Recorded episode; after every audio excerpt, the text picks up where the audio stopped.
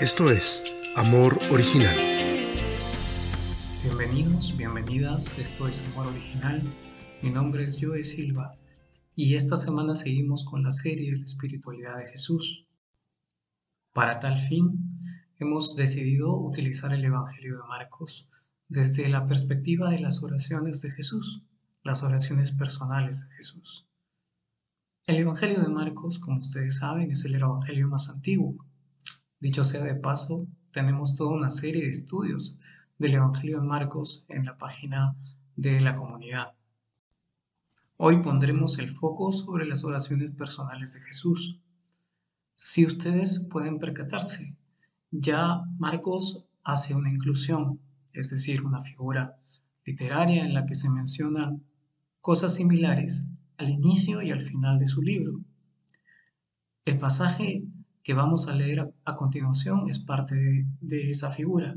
Se encuentra en Marcos capítulo 1, versículo 35 en adelante. Dice el texto, muy de madrugada, cuando todavía estaba oscuro, Jesús se levantó, salió de la casa y se fue a un lugar solitario, donde se puso a orar. Simón y sus compañeros salieron a buscarlo. Mucho se ha dicho sobre el lugar donde Jesús oraba o sobre el orar a oscuras. Si bien es cierto el término griego que se utiliza ahí indica más o menos un horario de 3 a 6 de la mañana, no es el punto fuerte del relato. El relato nos pinta a Jesús saliendo subrepticiamente de la casa. ¿De qué casa?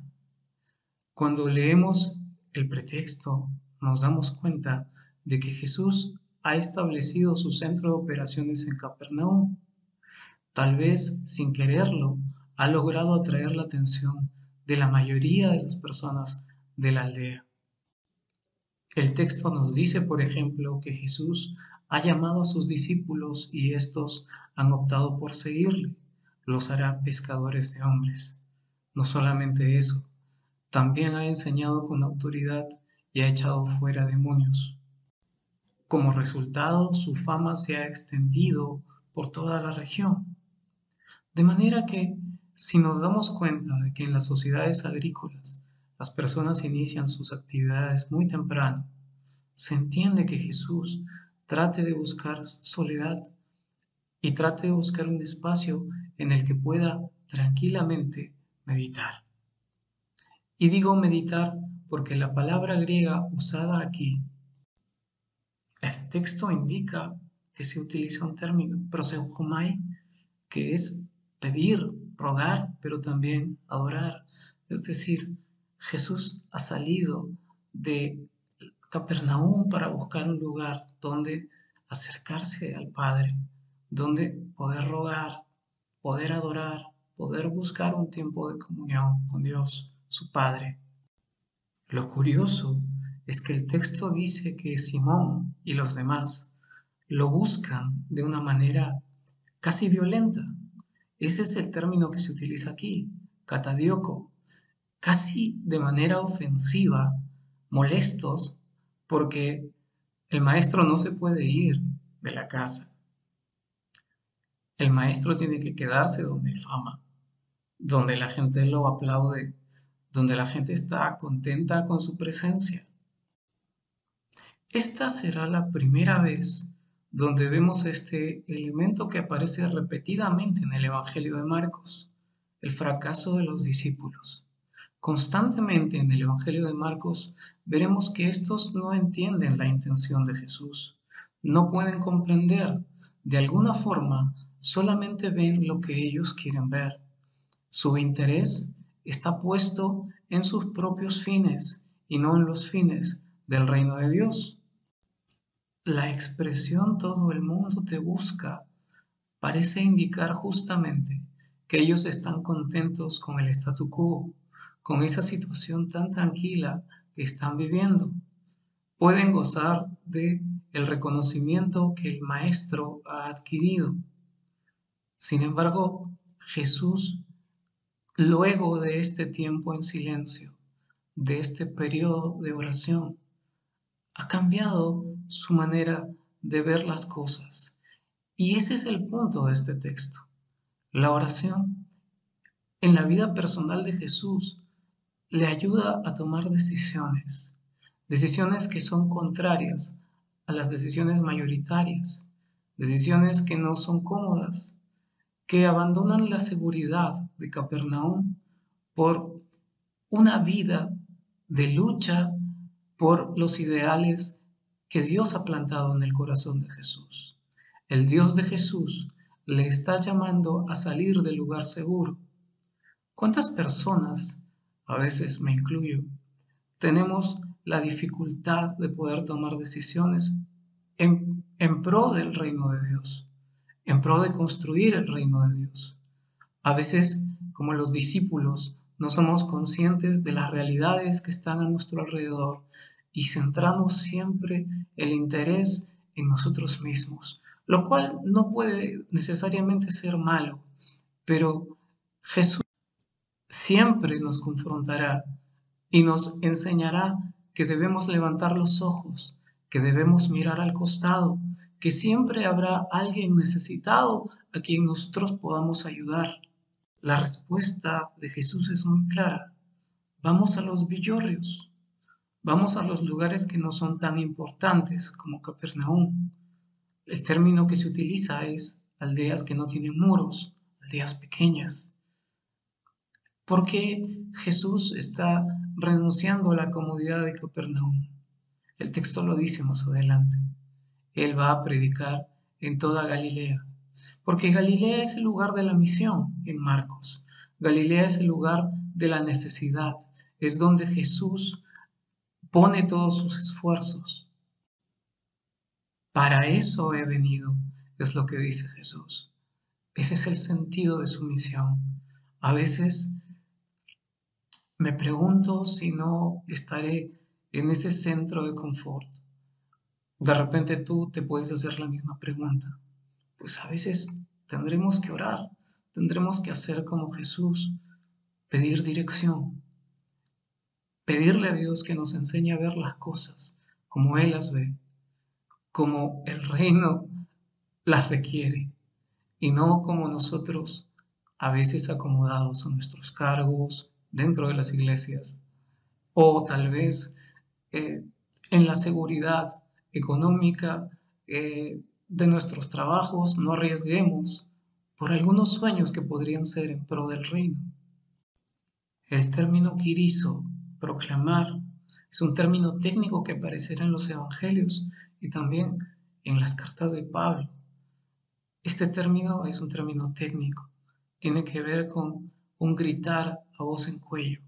Si bien es cierto, no podemos interpretarlo de esa manera literal, la idea es que las personas que conocen al Señor Jesús pueden proclamarle, pueden gritarle, entre comillas, con sus vidas, testimonios, Cartas abiertas, dirá el apóstol Pablo, sin duda donde estemos, donde nosotros podamos hacer algo en bien de otro, estaremos construyendo el reino, estaremos proclamando lo que Jesús vino a hacer.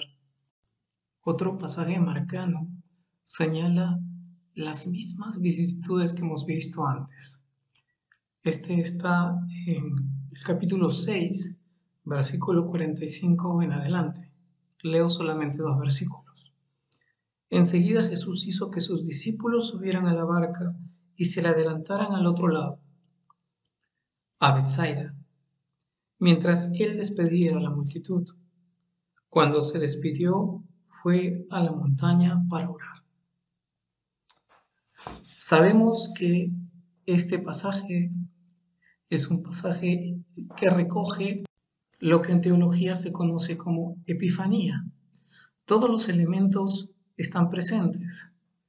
Jesús que sube al monte, el monte tiene en la cultura religiosa judía una implicación de acercarse a lo divino, a la divinidad. Jesús caminando sobre las aguas nos remonta a Job capítulo 9 versículo 8, donde dice que Dios camina sobre las aguas y volvemos a incidir sobre los aspectos negativos de los discípulos. Fracasan otra vez. no reconocen a su maestro, mientras él sí lo reconoce, lo confunden con un fantasma.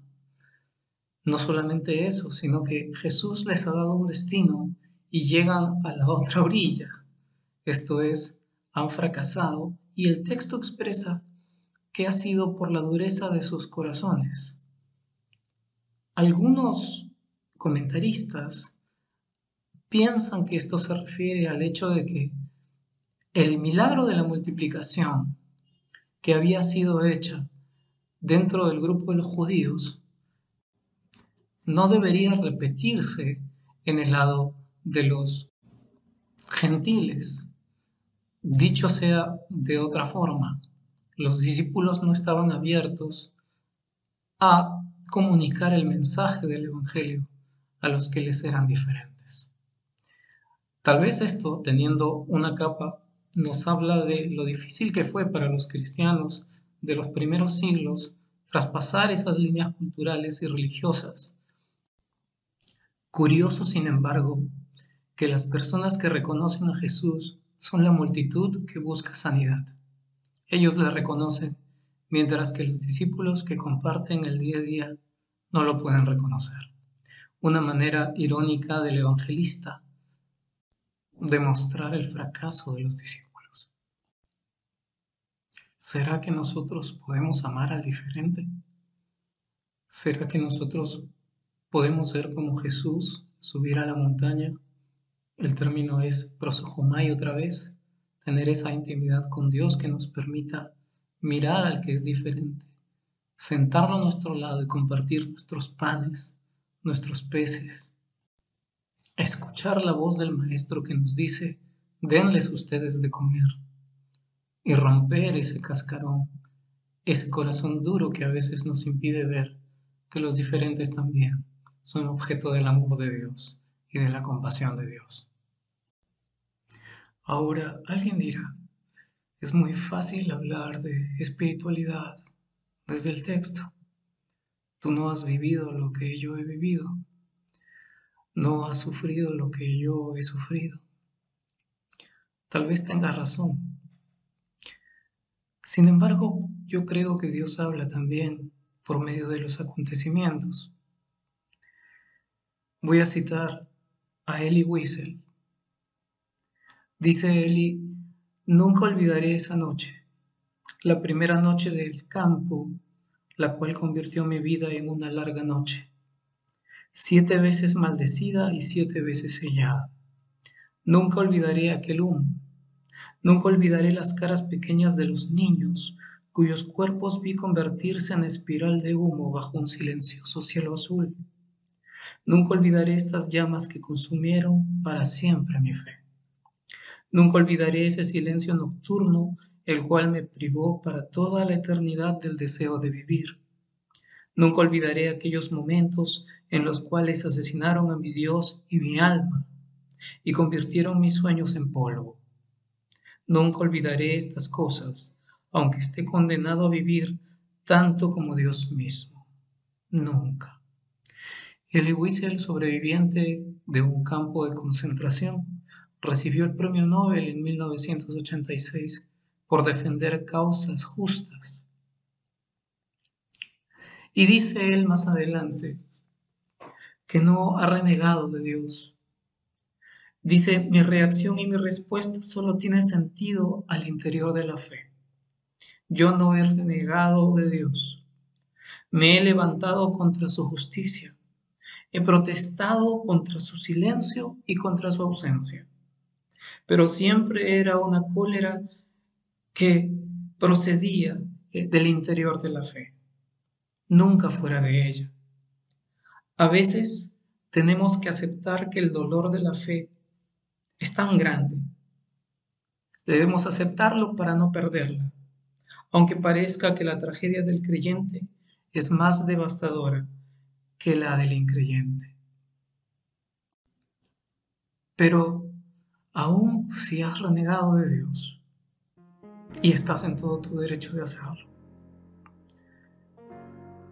un hombre en un lagar de aceite hace muchos años, Gatshemani, así se traduce el lagar de aceite, sintió un pánico tremendo.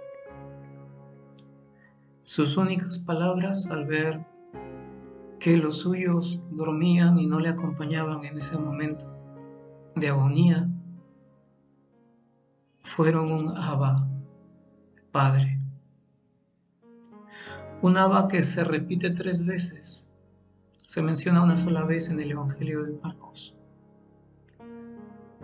Un Abba tan profundo porque implica una cualidad no solamente del Hijo que llama, sino del Padre que es digno de toda confianza. Jesús tiene esa experiencia de Dios. Una experiencia que, pese a ser objetivo de una muerte sangrienta, de un futuro funesto, sigue confiando. Y a partir del ejemplo de ese Jesús víctima, podemos entender un poquito que a veces Dios está en el crucificado, como Dios está también en un campo de concentración colgado.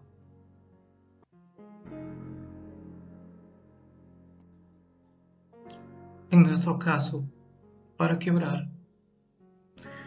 Pues orar para poder tener una buena percepción de la realidad. Para darnos cuenta que a veces necesitamos ver más allá de nuestra comodidad. ¿Por qué orar? Orar para poder aprender a amar al diferente, acogerle como un hermano, como una hermana. ¿Por qué orar? Orar para saber consolar al herido al lastimado, a la lastimada, para vivir una nueva epifanía. Jesús caminando, subiéndose a nuestra barca, rompiendo la dureza de nuestros corazones, enseñándonos a amar, enseñándonos a compartir, porque hay panes suficientes, hay peces suficientes para todos y todas.